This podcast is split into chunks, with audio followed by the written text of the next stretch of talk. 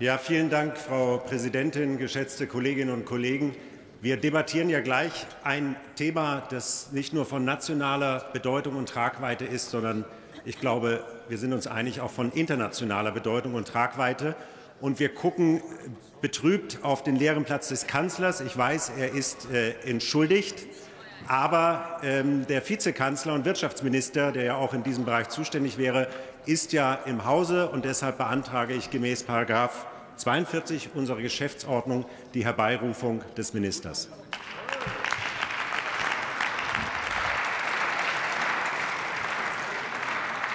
Es hat sich gemeldet der parlamentarische Geschäftsführer der Grünen, Till Steffen. Bitte schön.